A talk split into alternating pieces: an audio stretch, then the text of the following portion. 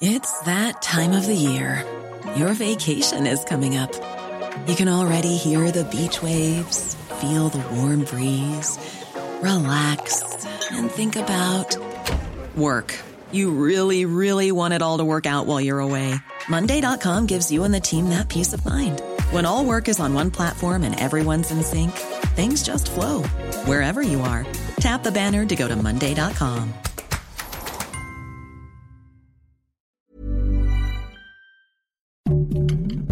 Heraldo Podcast, un lugar para tus oídos.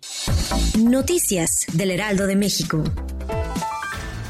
Durante la conferencia mañanera, el presidente Andrés Manuel López Obrador atacó al Instituto Nacional de Transparencia, Acceso a la Información y Protección de Datos Personales, asegurando que daría igual si no existiera. El mandatario cuestionó la utilidad del organismo y aseguró que más bien era una fachada para encubrir las corruptelas de los funcionarios de administraciones pasadas.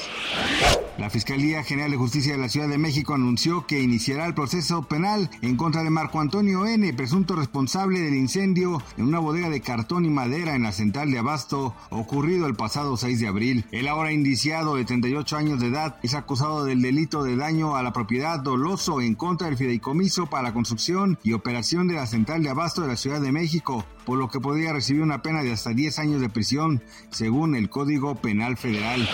La Asociación Nacional de Productores de Autobuses, Camiones y Tractocamiones informó que las ventas al mayoreo de vehículos pesados en el mes de marzo aumentaron un 39.5% en comparación con el mismo mes del 2022, llegando a un total de 4.900 unidades.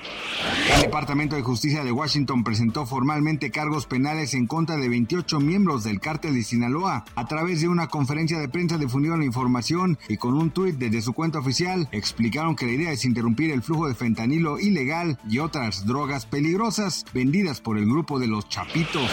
Gracias por escucharnos, les informó José Alberto García. Noticias del Heraldo de México.